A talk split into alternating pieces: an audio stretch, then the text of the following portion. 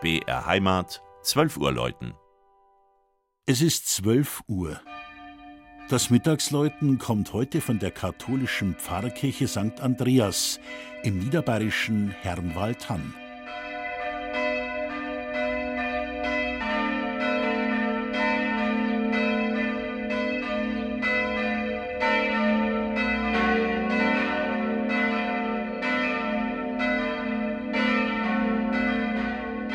Wo einmal die Urdonau fruchtbares Land zurückgelassen hat, östlich der heutigen Stadt Kelheim, haben sich schon früh Menschen niedergelassen.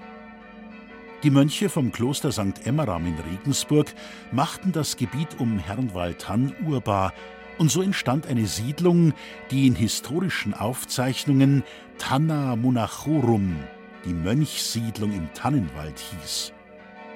Auch die Gründung der Pfarrei Tann ging von St. Emmeram aus. Und schon im Jahr 1175 ist ein erster Pfarrer namens Hugo dokumentiert. Es folgten, wie vielerorts, glückliche und leidvolle Zeiten, große Fortschritte, aber auch einschneidende Veränderungen.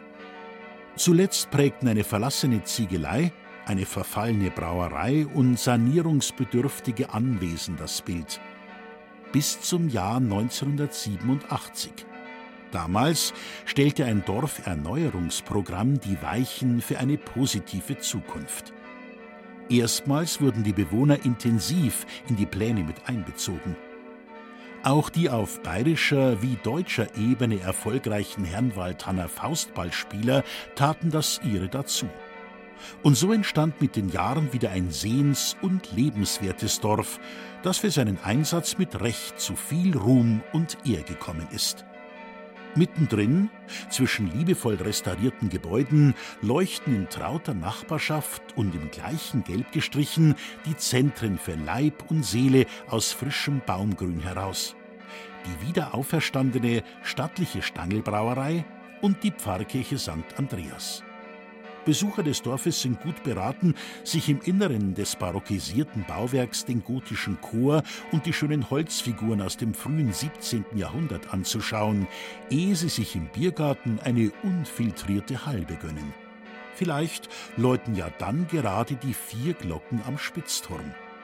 Sie stammen aus den Nachkriegsjahren und wurden bei Hamm in Regensburg und bei Perner in Passau gegossen.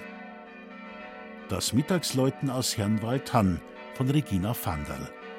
Gelesen hat Christian Jungwirth.